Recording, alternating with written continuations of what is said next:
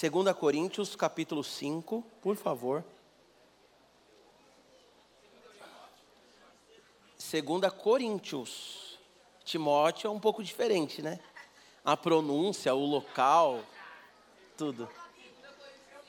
2 Coríntios 5, onde o apóstolo Paulo está falando do ministério da reconciliação, que veio por meio de Cristo e que Cristo passou à igreja, nos fez embaixadores do Evangelho.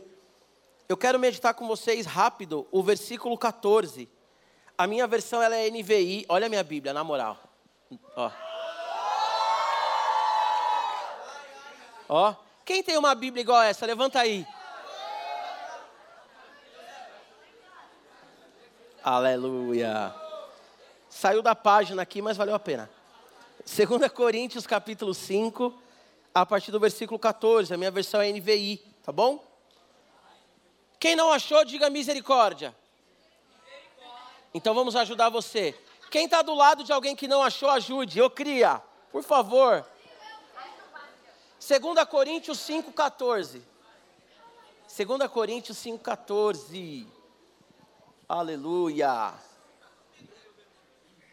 Achou, Lulu? Falei só para sua mãe olhar e falar assim: não acredito, é a Luísa. é, Aline, tanto tempo carregando, ensinando, aí olha só. Amém? 2 Coríntios 5,14, o apóstolo Paulo está falando do ministério da reconciliação. O apóstolo Paulo está falando da loucura que é servir Jesus. Se nós enlouquecemos, é por amor a Deus. E no versículo 14 ele diz assim: Pois o amor de Cristo nos constrange, porque estamos convencidos de que um morreu por todos, logo todos morreram. E ele morreu por todos, para que aqueles que vivem já não vivam mais para si mesmos, mas para aquele que por eles morreu e ressuscitou. Amém? Amém? Nós estamos aqui essa tarde felizes e nós estamos aqui essa tarde com o nosso coração transbordando, porque nós estamos diante de um Deus que é vivo, diante de um Deus que ressuscitou. A Bíblia, ela é o livro sagrado, mas ela é um livro histórico também. E como que se faz a história? Com testemunhas oculares. Amém?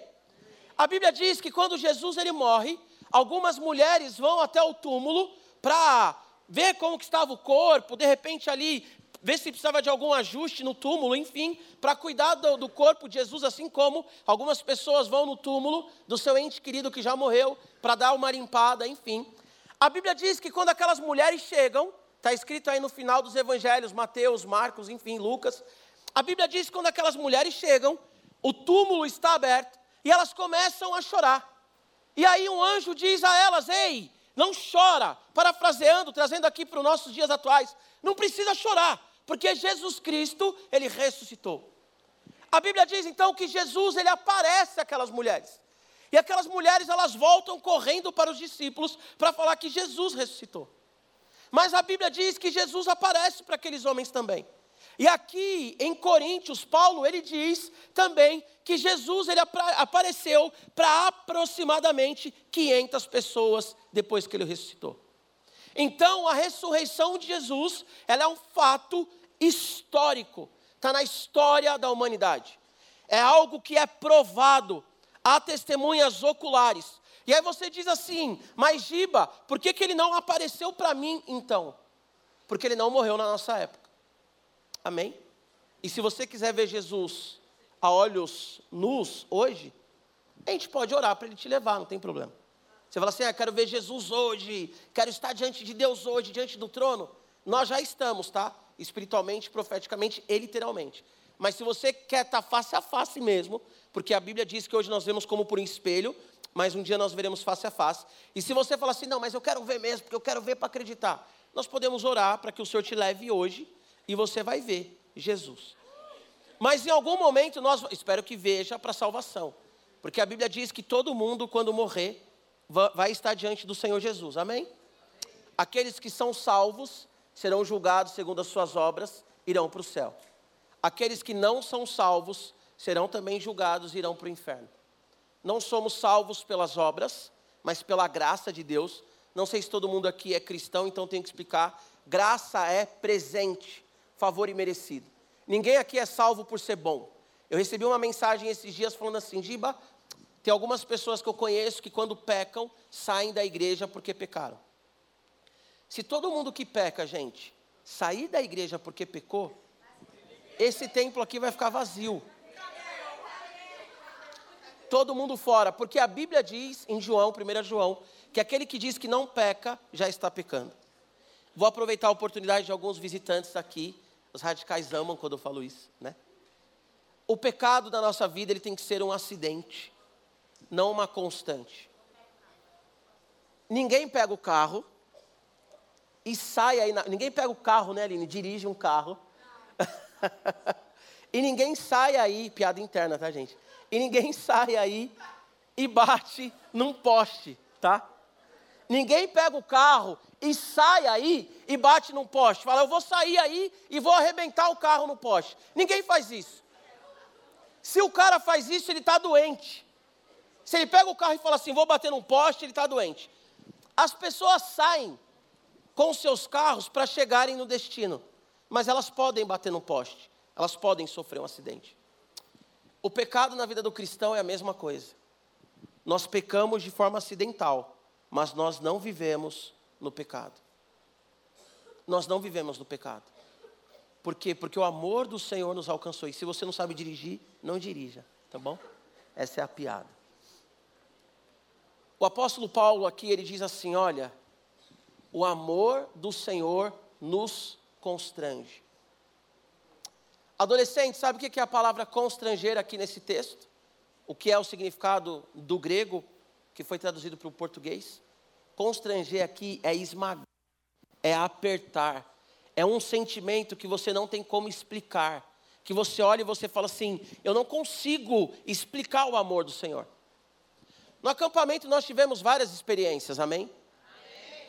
Por mais que você conte, antes do acampamento eu falei isso também. Mas agora, depois do acampamento, faz um pouco mais de sentido para você. Por mais que você explique a sua experiência, a sensação que você vai ter é que a outra pessoa não está entendendo plenamente o que você viveu.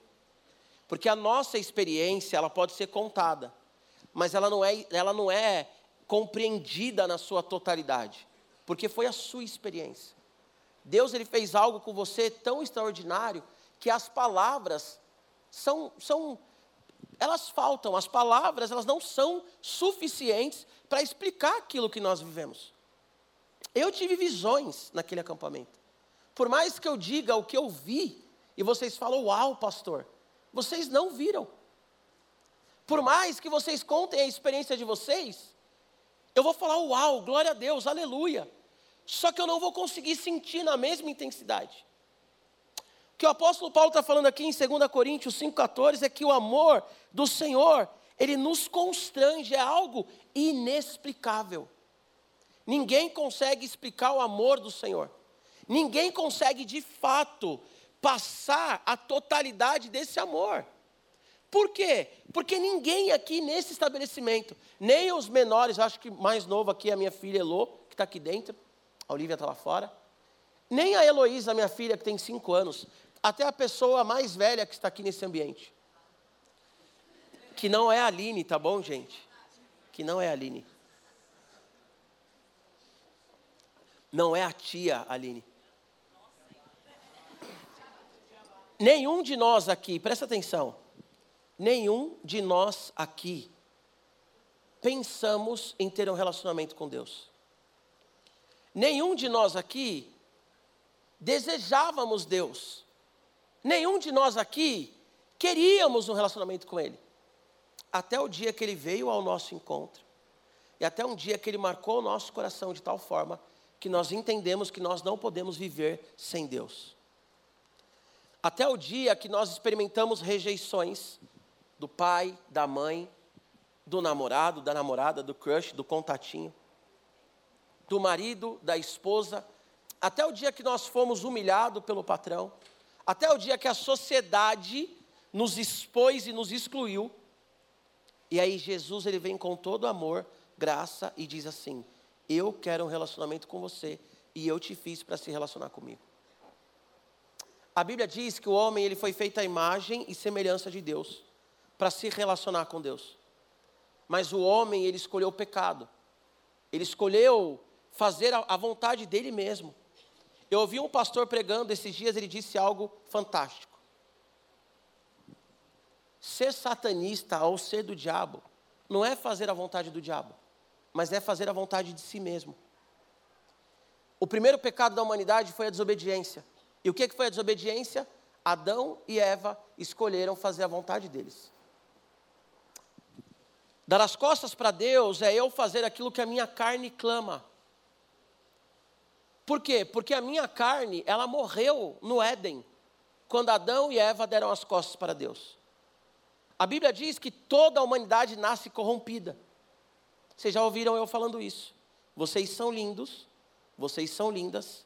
Eu vejo vocês postando foto né, no espelho, fazendo stories e aquela coisa toda. Lindas, lindas de doer. Os meninos, os meninos legais de doer. As meninas lindas, os meninos são legais, legais. Brincadeira, os meninos lindos de doer. Olha aí, só o Gu, meu Deus.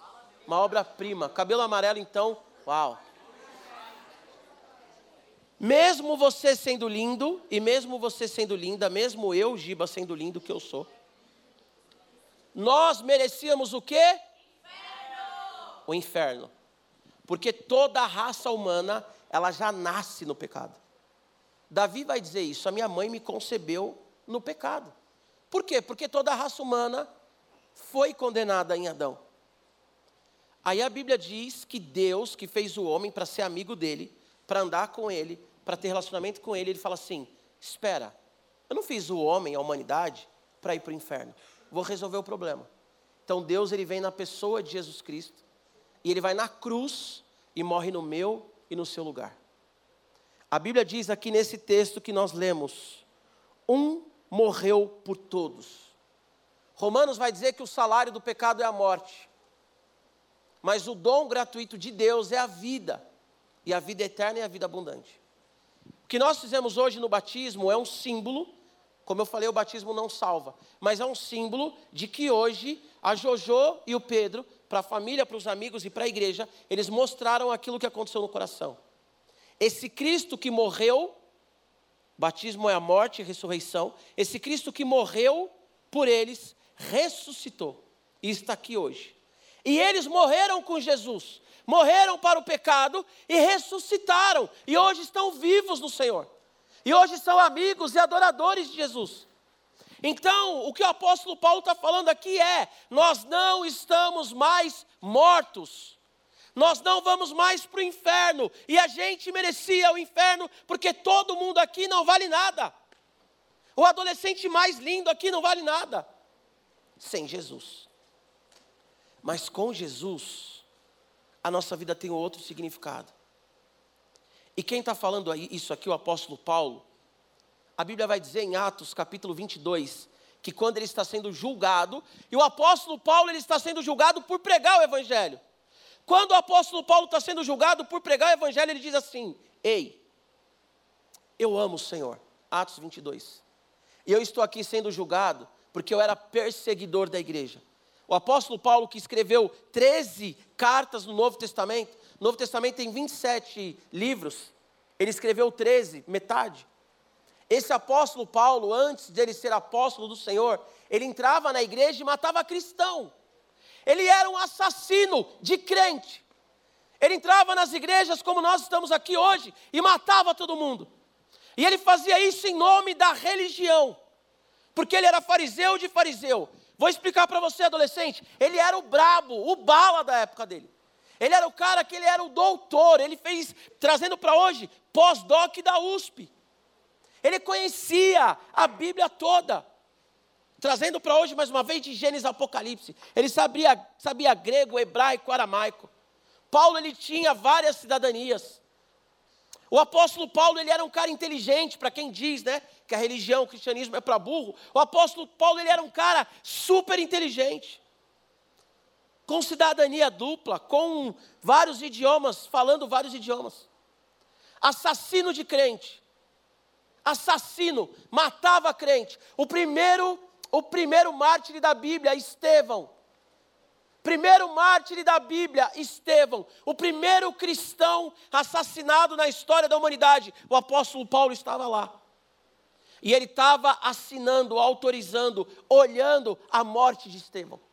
Quando ele se converte, ele diz assim: Eu fui alcançado pelo amor de Jesus, porque eu era um assassino. Quando Paulo se converte, a Bíblia diz que Deus chama um homem chamado Ananias e fala assim: Ananias, vai na rua chamada à direita, lá tem um homem, Paulo, vai lá e conversa com ele, porque eu tenho uma obra na vida dele. Sabe qual foi a resposta de Ananias? Senhor, você está maluco? O apóstolo Paulo? Não, peraí, quer dizer, apóstolo Paulo hoje, né? Mas o Paulo, o Saulo, deixa eu fazer um parênteses aqui, isso é um pouquinho didático. Deus não mudou o nome de, de, de Saulo para Paulo, tá bom? Vamos aproveitar aqui a escola bíblica de sábado. Saulo é o nome dele, hebraico, tá? E Paulo é o nome dele, italiano, em latim, porque ele tinha dupla cidadania. Como ele pregava para os gentios, aos gentios ele era apresentado como Paulo, tá? Então esquecem essa coisa que ah, Deus mudou a, o nome de Saulo para Paulo. Deus vai fazer uma obra na sua vida, vai mudar o seu nome de Saulo para Paulo. Não. Esquece isso, tá bom? É mais ou menos Gilberto, que é meu nome, e, sei lá, chegar na gringa, o cara fala Gilbert. Ó, oh, agora ele é o Gilbert. Não, sou Gilberto, tá bom? Gilberto vem de Gilbert, vocês não sabem nada. Gilberto é um nome é alemão, tá bom? Alemão, de origem alemã, mas tudo bem. Então, esse apóstolo Paulo, que Saulo e Paulo é a mesma coisa, que Deus não mudou o nome dele, mas em um lugar ele é conhecido de um jeito, no outro de outro. Então o apóstolo Paulo, antes de ser apóstolo, o Ananias fala assim: Deus, ele é assassino da igreja. Ele mata crente, cara. Como que eu vou chegar lá e vou falar para esse cara que esse cara, eu não vou cuidar desse cara, tá maluco? E aí Deus ele chama esse cara para um relacionamento. E aí Deus ele faz desse cara um dos principais nomes da história do evangelho. Que eu quero dizer para você adolescente, para você família que está aqui. Deus ele nos chama para um, relacionamento baseado no amor e na graça dele. Você pode cometer o pecado que for. Se Deus ele te chama para um relacionamento, ele não está chamando baseado no seu pecado. Ele não está olhando para você e dizendo assim, você é bom, por isso que eu quero um relacionamento contigo. Quem teve experiência no acampamento não foi porque você tem algum mérito, nós não temos méritos nenhum. Mas é porque esse Deus que chama um assassino, homicida, de apóstolo, apóstolo é aquele que é enviado por Deus. Paulo, ele é um assassino, homicida, terrorista. Ele se transforma num apóstolo enviado do Senhor Jesus. Talvez você entrou aqui hoje com o coração suicida. E Deus ele quer que você saia daqui hoje com o coração cheio de vida. Talvez você entrou aqui hoje rejeitado. E Deus ele quer que você saia daqui hoje com o coração transbordando de amor. No nosso acampamento aconteceram coisas de gente que não, era, não eram cristãs, que nem gostava da gente, estava no acampamento talvez por obrigação. E hoje está em casa falando que é filho e filha de Deus. Porque o amor do Senhor, ele nos constrange, ele nos esmaga. Estava falando, não sei para quem agora, para quem eu estava falando, mas eu não veio de uma família cristã, minha história é uma história antes de Jesus bem triste, e hoje é uma história fantástica. Mas eu estava falando para uma pessoa: olha, uma coisa é ter uma mãe e um pai que oram por você, outra coisa é ter um pai que amaldiçoa e uma mãe que amaldiçoa. Outra coisa é ter um pai e uma mãe que não conhecem Jesus e falam coisas a seu respeito que são coisas que machucam. Eu cresci ouvindo coisas que machucam que eu ia ser ladrão, que eu não tinha jeito. Enfim, eu cresci. Até certo momento da minha vida, eu aceitei essa narrativa. E tenho um histórico passado, talvez, vou falar pior do que o apóstolo Paulo, porque eu nunca matei ninguém, né? Mas tirando a parte de matar, talvez o histórico aí próximo ao do apóstolo Paulo. Mas quando Jesus ele veio ao meu encontro, e eu que tinha um histórico de bastardo, de rejeitado, um histórico mesmo de, de morte, de crimes, com 14 anos de idade, eu falei: Senhor, eu não mereço isso. Senhor, por que isso comigo? Senhor, por que o Senhor está me chamando de filho, sendo que o meu pai biológico me rejeitou? Senhor, por que, que o Senhor está me chamando para ser um pregador da Bíblia? Nem conhecia a Bíblia na época que eu recebi meu chamado. Por que, que o senhor está me chamando para pregar isso? Se tem tanta gente boa, muito mais capacitada do que eu. E eu vivo há 22 anos, que é o tempo da minha conversão. 23 anos. Com meu coração constrangido diante de Deus, esmagado, dilacerado, porque eu não consigo explicar esse amor que eu vivo todos os dias. A Elo esses dias estava no Kids, filha de pastor é exposta desde pequena. Né? A Elo estava no Kids e eu fui lá buscar ela e a, a tia do Kids virou e falou para mim assim: Ah, a Elo falou que você é chorão, que você chora de felicidade. Eu falei: Ah, é isso aí. E eu estava conversando com o pastor Jonas, e, numa conversa, e a gente estava conversando, eu falei sobre isso. Aí ele falou: Ah, mas você é chorão mesmo. Toda vez que você prega, você chora. Já chorei várias vezes aqui. Porque quando eu penso de onde Deus me tirou, cara. Quando eu vi a Joana subindo para se batizar, e eu lembro da Joana entrando nessa igreja, sem Jesus, longe de Jesus. Quando eu subi ali para batizar o Pedro, e a história do Pedro também é uma história lindíssima de alguém, né, que o Senhor acolheu, deu uma identidade. Eu choro porque não há nada que se compara com o amor de Jesus. O apóstolo Paulo, esse assassino convertido, ele diz assim: O amor do Senhor me constrange. E nós sabemos que um morreu por todos. Eu não tenho muito tempo para pregar hoje. Quando o apóstolo Paulo ele diz que um morreu por todos, eu vou encerrar aqui. Sabe o que ele quer dizer? Que todos nós merecíamos morrer. Mas pelo fato de Jesus morrer, hoje nós temos vida e vida eterna. Morte na Bíblia significa separação. Morte na Bíblia significa distância. Todos nós estávamos mortos. E todos nós merecíamos estar eternamente mortos. Mas quando Jesus ele morre ele ressuscita, nós ressuscitamos com ele. E hoje nós estamos dentro, dentro desse amor, que é constrangedor. Sabe o que é um amor constrangedor? Para os adolescentes? Você xingar a sua mãe, você desobedecer a sua mãe, você fazer um monte de coisa errada para sua mãe. E na hora de dormir, a sua mãe te abraçar e falar assim: Filho, eu te amo. Filha, eu te amo. Isso é constrangedor.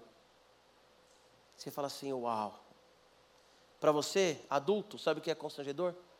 Você ser um picareta, sonegar imposto, xingar a esposa, trair o marido, fazer um monte de coisa. E Jesus fala assim: Eu te amo, eu morri por você na cruz, eu quero mudar a sua história, trazer você para a realidade do amor, do amor sacrificial, que só a Bíblia pode, de fato, nos conduzir, nos ensinar e nos revelar. Isso é constrangedor. Olhar no espelho e falar: Eu tinha uma vida desgraçada, e hoje eu vivo debaixo da graça. É olhar para Romanos que diz que não há condenação para aqueles que estão em Cristo Jesus. Se coloca em pé. Tem uma frase que ela é atribuída ao Billy Graham. Não sei se é dele, mas é atribuída a ele. Que ele disse assim: Quando eu morrer, não digam por aí que eu morri, mas digam que eu fui para o seio do meu Pai e eu vivo eternamente. O que eu quero dizer para vocês é que aquele que está em Cristo Jesus, quando morrer, vai abrir os olhos e vai estar na eternidade com Deus nosso Pai. Esse é um amor que constrange. Talvez você pecou hoje e Deus está aqui falando que te ama, não para você continuar no pecado, mas para você ter uma mudança de vida. Feche seus olhos. Eu quero te fazer um convite, eu quero que você seja sincero com Deus. Alguém aqui nessa tarde que nunca confessou Jesus como Senhor e Salvador da sua vida, mas no seu coração você crê que Ele é Senhor e Salvador da sua vida? A Bíblia diz no livro de Romanos, na carta de Romanos, que se você crê com o teu coração e você confessa com seus lábios, você é salvo. Salvo de você mesmo, salvo da morte eterna, salvo do inferno. A Bíblia diz também em Lucas que o filho pródigo ele saiu da casa do pai. Ele gastou o dinheiro dele da herança que ele forçou como ele quis, com festa, com mulher. A Bíblia diz que ele desejou a comida dos porcos e foi negada para ele. Ele chegou no nível mais humilhante que um homem judeu poderia chegar? Desejar a comida dos porcos, um animal considerado imundo. E ele desejou a comida dos porcos e negaram para ele a comida dos porcos. A Bíblia diz então que ele lembra que na casa do pai dele, os empregados comiam bem. E ele pensa em voltar para a casa do pai com um monte de desculpa. Ele pensa num discurso: Pai, eu pequei contra ti, não sou digno de ser chamado seu filho. Está lá em Lucas 15. A Bíblia diz que quando ele está vindo, o pai o vê de longe e fala assim: Ei, seus empregados, peguem a melhor roupa, pega o melhor animal, pega um anel, porque meu filho retornou e nós vamos fazer uma festa. A Bíblia diz que quando ele está vindo ao encontro do pai, ele vai falar com o pai: Pai, eu não sou digno de ser chamado seu filho. A Bíblia diz que aquele pai abraça aquele filho, porque aquele pai ele estava à espera do filho. Esse é o amor que constrange. Nós dobramos os nossos joelhos para falar assim: Deus, eu não sou digno de ser chamado seu filho. Eu não sou digna de ser chamada sua filha. E quando você está orando, Deus ele simplesmente te abraça e ele diz: Ei, você é o meu filho. Você é a minha filha. Por isso eu quero fazer um convite. Se você que está aqui essa tarde nunca confessou o Senhor publicamente como Senhor e Salvador da sua vida, ou se você essa tarde estava afastado e hoje o Espírito Santo falou com você, levanta sua mão onde você está. Amém? Há mais alguém? Levanta sua mão, em nome de Jesus. Há mais alguém? Levanta sua mão. Eu vi uma mão levantada lá atrás, não sei se era para orar ou se estava. Amém? Alguém aqui? Amém? Há mais alguém? Há mais alguém? Vem aqui à frente, você que levantou a sua mão. Vem aqui rapidinho, você que levantou sua mão. Eu vi algumas mãos levantadas, tá bom? Não vou obrigar ninguém a vir aqui, gente. Ah, mais alguém? Fica aqui, ó. Aqui, aqui. Se houver mais alguém, vem aqui. Eu vi uma mão levantada ali. Você quer vir aqui? Não? Não? Então tá bom. Amém. Você da igreja, estende suas mãos para cá. Senhor, em nome de Jesus, nós oramos agora por esses filhos e por essas filhas que reconhecem o Senhor como o único Senhor e Salvador da vida deles, ó Pai. Senhor, o teu amor nos constrange porque nós pecamos, nós falhamos, nós erramos.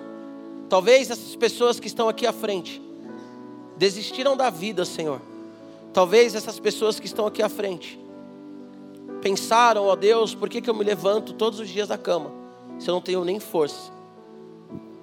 Ou talvez são como essa criança, Deus, que entendeu a tua palavra e o teu evangelho com um coração tão simples. Fato é, Senhor, que o teu amor nos constrange. Fato é, Senhor, que nós tentamos caminhar longe do Senhor, mas o Senhor nos chama para perto. Com teu cajado de amor, o Senhor nos puxa. O Senhor puxa cada um de nós que somos ovelhas do Senhor e não nos deixa caminhar longe, Senhor. O salmista disse, ó Pai, o salmista disse que se nós subimos no mais alto do, dos montes, ou descermos no mais profundo do abismo, o Senhor está lá. Deus, nós podemos nos esconder no banheiro, chorar, o Senhor está lá. Nós podemos, ó Deus, lavar a louça, pensando que nada faz sentido, o Senhor está lá. Nós podemos estar numa festa e o Senhor está lá. Porque não importa onde nós estejamos, ó Deus, o Senhor está lá. A tua presença está lá para nos chamar de filho para nos chamar de filha, para nos dizer: filho, filha, eu tenho mais para você, porque o seu amor nos constrange, Deus. Espírito Santo, sela esses meninos, e sela, Espírito Santo, essas meninas. Sela, Deus, porque a tua palavra diz em Efésios capítulo 1 que quando nós nos entendemos como filhos do Senhor, temos a revelação de quem somos, nós somos selados, e esse selo é o penhor, é a garantia de que quando o Senhor voltar, nós estaremos contigo no céu. Olha aqui para mim, vocês. Repetem assim comigo, Senhor Jesus. Essa tarde, eu ouvi a tua voz e eu reconheço que o Senhor é o único Senhor e Salvador da minha vida. Eu sou filho, eu sou filha. O seu amor me constrange. Eu merecia o castigo e a morte, mas eu tenho o abraço do Senhor e a vida eterna. Senhor Jesus, eu digo não ao meu passado, ao meu pecado. E eu me comprometo a viver segundo a Bíblia e tendo uma vida de oração. Em nome de Jesus. Amém. Aleluia.